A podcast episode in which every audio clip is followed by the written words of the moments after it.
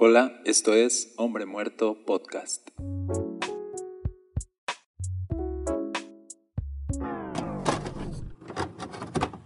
Hola, ¿qué tal? Yo soy Daniel Castañeda, me alegra que estés conectado conmigo. Este es un episodio bonus para hablar de disciplina. En la iglesia di este mensaje y prometí traer este episodio porque no me dio tiempo de terminar y quiero terminar aquí quiero platicar contigo cosas muy importantes acerca de la disciplina. Y solo déjame darte un resumen, voy a entrar de lleno para que no se me vuelva a acabar el tiempo. Veíamos acerca de esta parábola en la que un amo le entrega bolsas de plata a su siervo. Al que le entregó cinco bolsas, le regresó diez. Al que le entregó dos bolsas, le regresó cuatro. Pero al que le entregó una bolsa, no hizo nada con ella, la enterró y al final devolvió lo mismo. Y el principio que aprendíamos aquí es que a los que usan bien lo que se les da, se les dará aún más y tendrán en abundancia, pero a los que no hacen nada, se les quitará aún lo poco que tienen. Y esto nos habla de la disciplina, de cómo estamos obligados a responderle a Dios con nuestra vida, con nuestro tiempo, con nuestro cuerpo, con nuestros recursos que Él nos ha dado y entregarle buenas cuentas. Y entregar buenas cuentas a Dios no se va a dar de manera natural. Necesitamos meter disciplina a nuestra vida para que lo que Él nos ha dado pueda fructificar. Ahora, veíamos este, este versículo y por ahí nos quedábamos de 1 Corintios 9:24 que dice Pablo, ¿no se dan cuenta de que en una carrera todos corren, pero solo una persona se lleva el premio? Así que corran para ganar. Todos los atletas entrenan con disciplina. Lo hacen para ganar un premio que se desvanecerá, pero nosotros lo hacemos por un premio eterno. Por eso yo corro cada paso con propósito. No solo doy golpes al aire. Disciplino mi cuerpo como lo hace un atleta. Lo entreno para que haga lo que debe hacer. De lo contrario, temo que después de predicarles a otros, yo mismo quede descalificado. Aquí Pablo está hablando simbólicamente de una carrera y nos da a entender que la vida es una carrera y que para ganar necesitamos entrenar, que para ganar necesitamos disciplina. Necesitamos, dice, caminar con propósito y no solo estar existiendo aquí, gastando el aire, dando golpes al aire, dice, sino necesitamos dirigir, enfocar nuestro cuerpo hacia su propósito, hacia su meta, porque si no tienes una meta y no tienes un propósito, entonces vas a tirar tu vida a la basura. Pero si tienes un propósito y entiendes que estás aquí por un propósito y entiendes que vas a dar cuentas de tu vida, entonces vas a buscar disciplinarte. Y eso es lo que quiero hablar contigo hoy. algunas cosas prácticas en las que debemos disciplinarnos. Porque mira, si tú no disciplinas, dice aquí Pablo, si yo no disciplino mi cuerpo, entonces no va a hacer lo que debe hacer. Esto quiere decir que mi cuerpo en modo neutro va directo a la ruina. Mi cuerpo sin volante, sin dirección, va directo al desastre. Yo tengo que meterle dirección y meterle disciplina y meterle orden a mi vida. Fíjate, la Biblia dice que dentro de nosotros hay pasiones desordenadas. O sea, interiormente somos un caos. Y si dejamos que el caos gobierne nuestra vida, entonces nos va a llevar a la ruina tenemos que meterle orden al caos. Es decir, tenemos que meter disciplina a nuestra vida, porque lo que intencionalmente no gobiernas, naturalmente te va a controlar. Así que quiero darles tres puntos hoy rápidamente. Cuida tu tiempo, cuida tu cuerpo, cuida tu alma. En estas tres áreas de tu vida debe haber disciplina, porque estas áreas de tu vida le importan a Dios. Así es, a Dios le importa tu tiempo, a Dios le importa tu cuerpo, a Dios le importa tu alma. Pero empecemos con el tiempo. ¿Sabías que una persona en promedio actualmente toca su celular aproximadamente 2.600 veces al día? Eso es demasiado. ¿Sabías que la persona promedio pasa dos horas y media en redes sociales? Esto significa alrededor de 840 horas al año o sea, 35 días al año, o sea, aproximadamente un mes del año lo usamos para estar en redes sociales día y noche. ¿Te imaginas eso? Poder dedicar, decir, yo voy a dedicar todo mi enero a estar en redes sociales día y noche. Me voy a levantar a checar Facebook todo el día, luego Instagram y de ahí me voy a pasar a TikTok y de ahí voy a estar mandando mensajes y, memes en WhatsApp y, y, voy a estar ahí publicando, haciendo videos y luego viendo cosas chistosas y así hasta la noche y luego me voy a desvelar lo más que pueda para completar mis 840 horas al año. Imagínate eso, eso es una pérdida de tiempo, pero no nos damos cuenta hasta que simplemente vemos cómo se desvanece nuestra vida como agua entre los dedos. Me gusta mucho el, lenguaje que usó Jesús en Juan, capítulo 9, verso 4. Les dijo a sus discípulos, debemos llevar a cabo cuanto antes las tareas que nos encargó el que nos envió. Pronto viene la noche cuando nadie puede trabajar. Jesús era disciplinado con su tiempo. Dice que él tenía bien claras las tareas que tenía que hacer durante el día y tenía claro que tenía que darle prioridad y se enfocaba en esas cosas porque sabía que llegaba también la noche. Y Jesús era administrado en su tiempo también, en su descanso, porque él decía, cuando llegue la noche ya no vamos a trabajar, cuando llegue la noche vamos a descansar, así que vamos a usar bien nuestro día. A veces desperdiciamos el día y luego nos desvelamos y estamos matando nuestro cuerpo con eso. No completamos nuestras tareas durante el día, desperdiciamos el día y el día es para trabajar, la noche para descansar. En eso tú estás honrando a Dios y cuidando tu cuerpo. Si tú te desvelas sin sentido o te desvelas trabajando, haciendo las cosas que pudiste hacer durante el día y no las hiciste, no estás siendo disciplinado, no estás cuidando tu tiempo. Dice aquí, debemos hacer cuanto antes las tareas que Dios nos encargó. Y no podemos entonces darnos el lujo de perder tanto y tanto tiempo. Hay una frase que dice, no dejes para mañana lo que puedes hacer hoy. John Maxwell, un autor que habla mucho acerca del liderazgo, dice, nunca cambiarás tu vida hasta que cambies lo que haces a diario. Sobreestimamos lo que podemos hacer mañana pero subestimamos el día de hoy. La vida cambia y la vida se mueve en lo que haces a diario. Tu vida va a ser diferente con respecto a lo que estás haciendo hoy mismo. Tu vida no va a ser diferente soñando en lo que podrías hacer mañana. Tu vida va a ser diferente cuando empieces a moverte y a usar lo que tienes hoy. Usa bien tu vida hoy y tu vida va a ser diferente mañana. Pero me gusta esta frase que dice que sobreestimamos lo que podemos hacer mañana. Como que hay, hay cosas que podemos completar hoy mismo y estamos, dice, sobreestimando el mañana, cuando el mañana no sabemos cómo va a ser. Y subestimamos el día de hoy. Decimos, hoy, hoy no puedo, hoy ya no hay tiempo, ponemos pretextos. Y yo te voy a decir, lo único que tenemos es el ahora mismo. No tenemos el mañana. No digas nunca mañana empiezo, mañana corrijo eso si lo puedes hacer desde hoy. Porque el mañana no es de nadie. Lo único que tienes es el ahora mismo. Y Jesús lo dijo. Solo tenemos este día para completar las tareas de este día y llega la noche y vamos a descansar.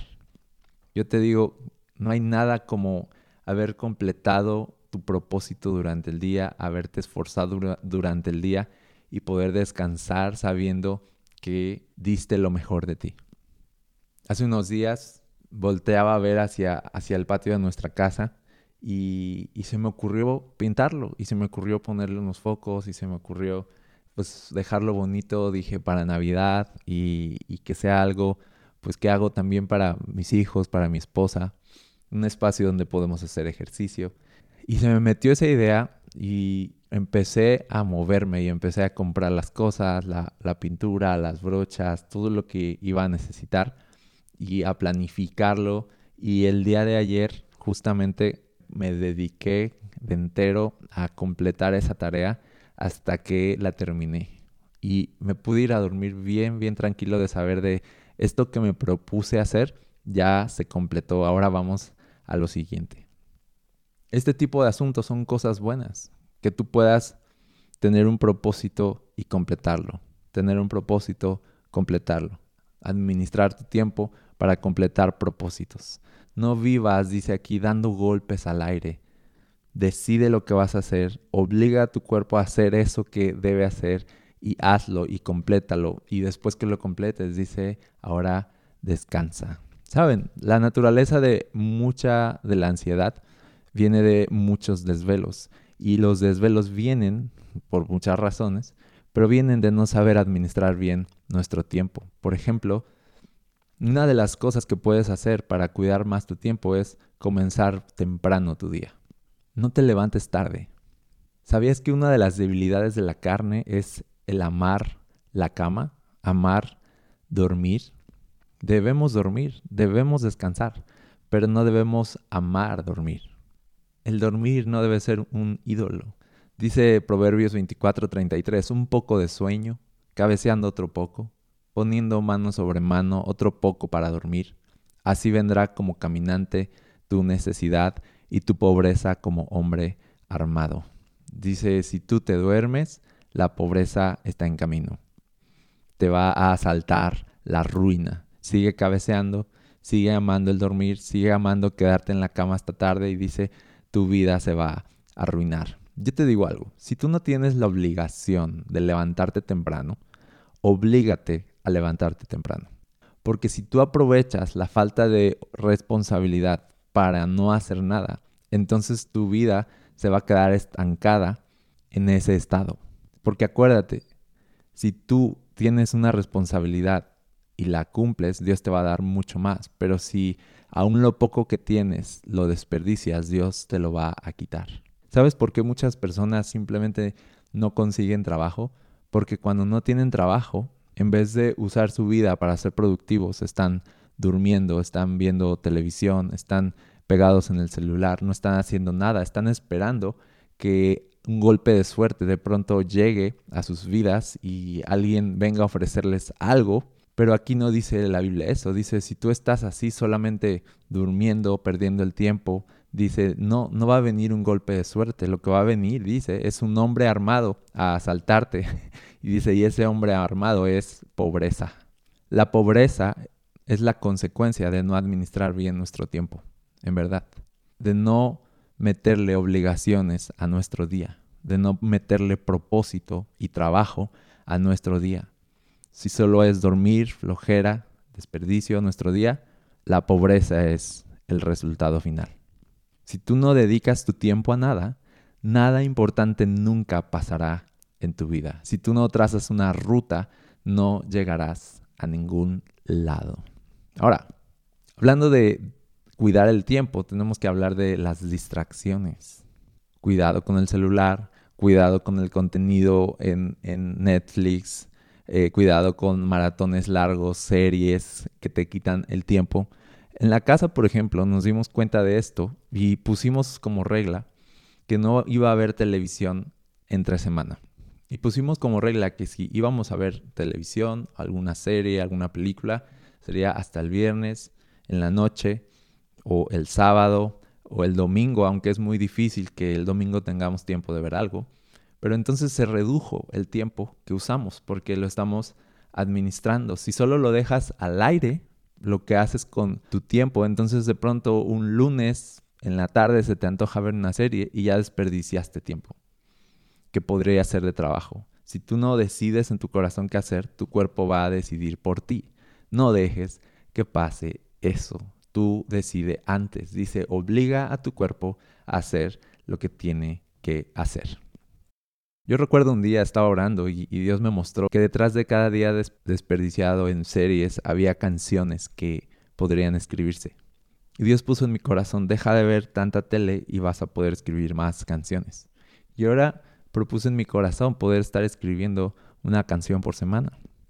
Y la verdad es que lo he logrado hasta la fecha. A veces he hecho hasta dos canciones por semana y las, las estoy ahí administrando, las voy componiendo y un día van a salir a la luz. ¿Por qué? Porque si vas a tener tiempo libre, úsalo para multiplicar lo que Dios te ha dado. ¿Qué talentos te dio Dios? Multiplícalos. ¿Qué obligaciones te dio Dios? Hazte responsable de ellas. ¿Qué tareas tienes que completar durante el día? Complétalas. No pongas pretexto. No esperes hasta mañana. Cuida tu tiempo, porque cuando cuidas tu tiempo, no solo estás honrando a Dios, sino que estás llevando tu vida a una vida más abundante y de más prosperidad. Ahora pasemos a cuida tu cuerpo. Duerme bien, come bien, hace ejercicio. Dice la Biblia, y que todo nuestro ser, espíritu, alma y cuerpo sean guardados irreprensibles hasta la venida del Señor Jesucristo.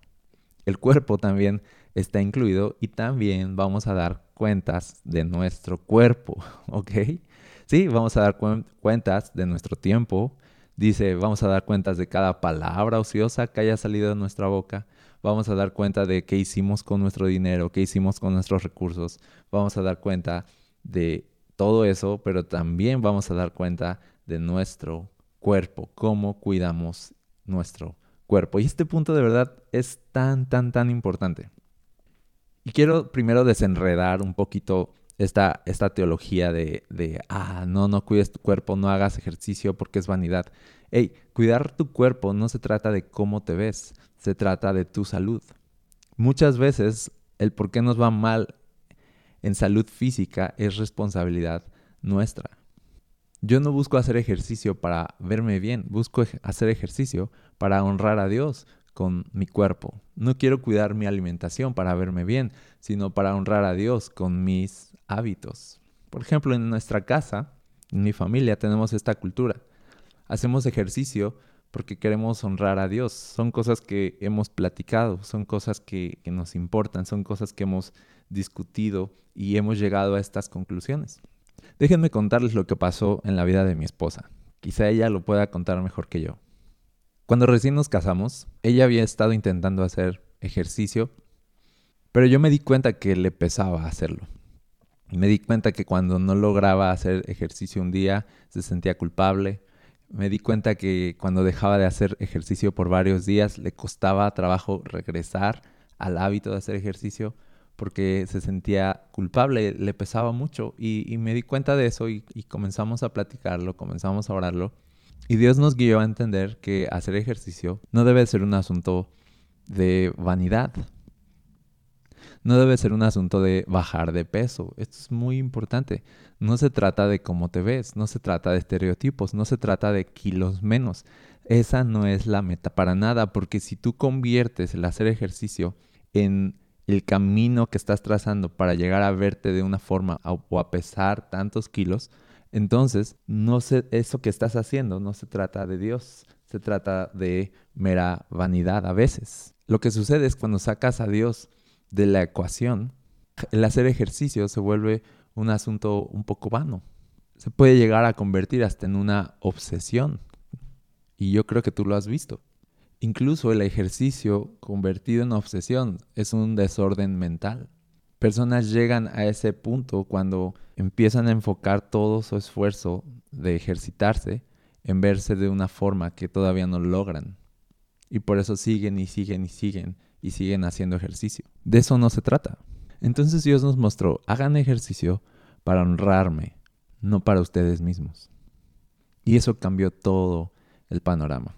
Les puedo contar que cuando nos cayó el 20 de esto, mi esposa comenzó a salir a correr de lunes a viernes todos los días, sin falta. Actualmente ya lleva tres meses corriendo y ella me cuenta muchas cosas, testimonios, donde correr para ella es su tiempo con Dios, tiempo para orar, donde Dios le habla, donde se siente inspirada, donde sabe que eso que está haciendo es para la gloria de Dios y entonces ya no se trata de ella, entonces, si tú haces ejercicio por, por vanidad, debes reconocerlo y decir, Señor, no, voy a detenerme y voy a hacer ejercicio para honrar tu nombre. No hago ejercicio para presumir mis músculos, no hago ejercicio para presumir mi pierna, para presumir glúteo, hago ejercicio para honrar tu nombre. Ahora, hay un bien colateral en hacer ejercicio que quiero compartirte. Para mí hacer ejercicio me ayuda a estar enfocado. Porque si yo inicio mi día haciendo ejercicio, me ayuda mucho más a todas las tareas que tengo que hacer durante el día. Hacer ejercicio me mantiene sobrio espiritualmente. ¿Sabes por qué? Porque cuando hago ejercicio le digo a mi cuerpo que él no manda. Yo naturalmente no quiero hacer ejercicio. Pero cuando hago ejercicio me estoy rindiendo a Dios con mi cuerpo también. Y yo debo cuidar mi cuerpo porque estoy a cargo de él, pero no me pertenece, le pertenece a Dios. Entonces yo te digo, no te apropies de tu cuerpo, tu cuerpo no es tuyo, cuídalo, cuídalo porque vas a dar cuentas de él también. Entrena tu cuerpo también, dice Pablo, yo entreno mi cuerpo y fíjate, algo bueno que sucede con el ejercicio es esto, y yo lo he visto en mi vida. Mi cuerpo no quiere hacer ejercicio de entrada, mi cuerpo quisiera echarse ahí en el sillón y comer algo viendo una película. Eso quisiera hacer mi cuerpo. En cambio, lo obligo a hacer lo que no quiere hacer y empiezo a hacer ejercicio. Estoy honrando a Dios, estoy cuidando mi cuerpo, pero te, te digo qué pasa, que empiezo a entrenar mi mente para que obligue a mi cuerpo a decidir hacer cosas que naturalmente no haría. Y eso me ayuda mucho a la hora de resistir tentaciones o decirle no al pecado.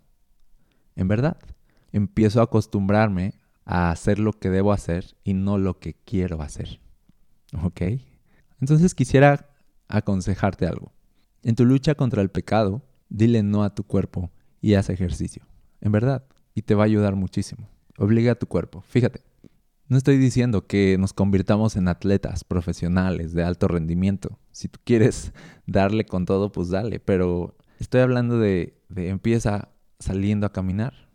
Camina unos metros primero, luego sube un kilómetro, luego camina más. Levántate temprano, hazlo.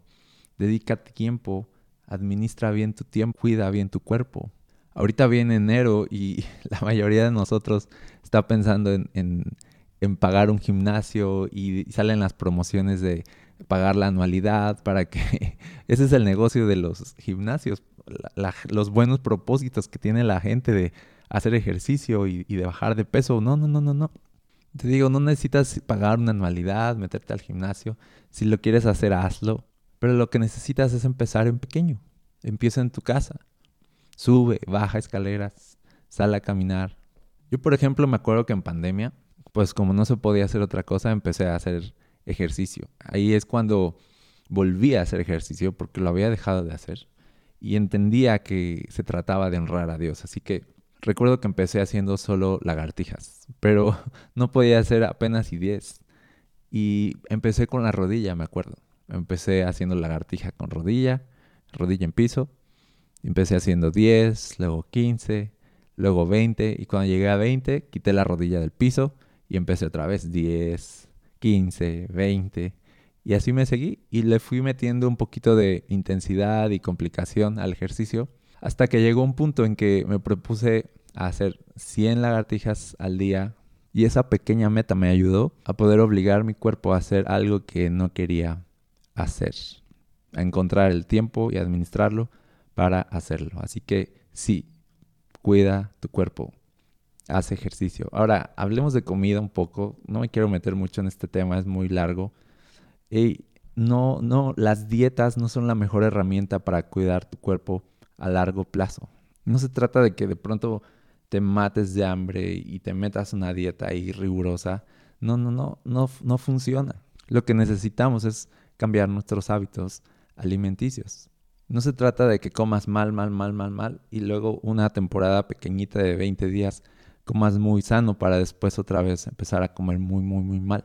¿Sabes? Cuando hacemos eso, lo único que estamos buscando otra vez es bajar un poco de peso. Lo logramos con una dieta, nos sentimos contentos y volvemos a comer mal.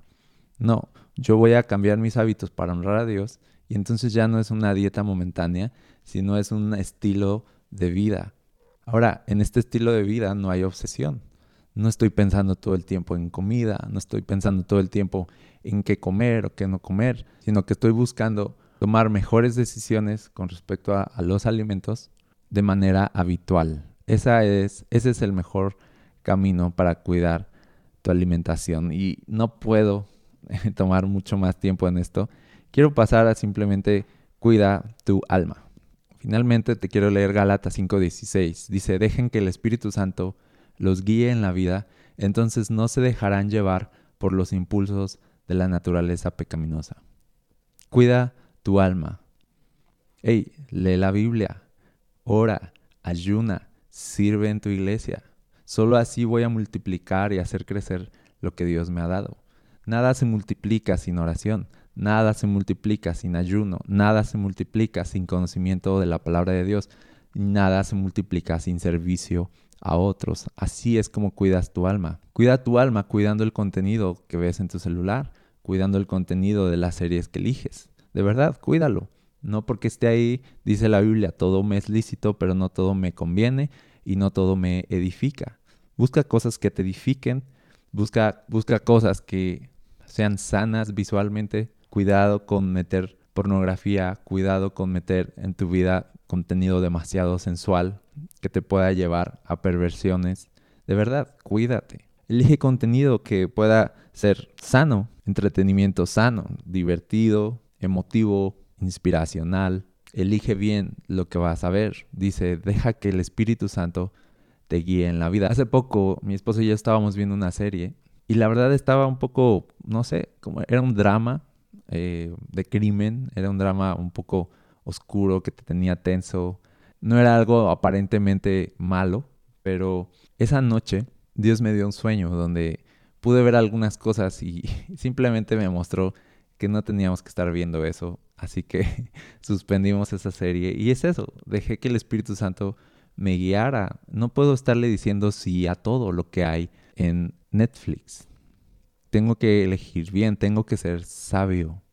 Así que, hablando de contenido, no solo le metas entretenimiento, métele Biblia, métele predicaciones en línea, llena tu vida de otras cosas, cuida tu alma.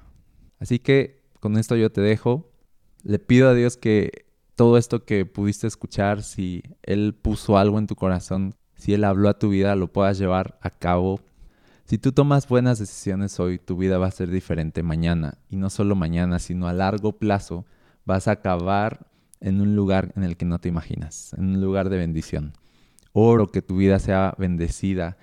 Oro que el Señor recompense tu esfuerzo, tu trabajo, tu disciplina y la manera en que estás cuidando todo lo que Él te ha dado. Muchas gracias por escuchar. Si te bendijo esto, compártelo con alguien más. Me ayudaría mucho si lo compartes en redes sociales. Etiquétame por ahí para que también yo pueda repostearte. Dime que Dios te habló y va a servir muchísimo, va a ser de mucha bendición para que más personas puedan seguir conociendo lo que Dios tiene para ellos. Dios te bendiga, nos vemos pronto.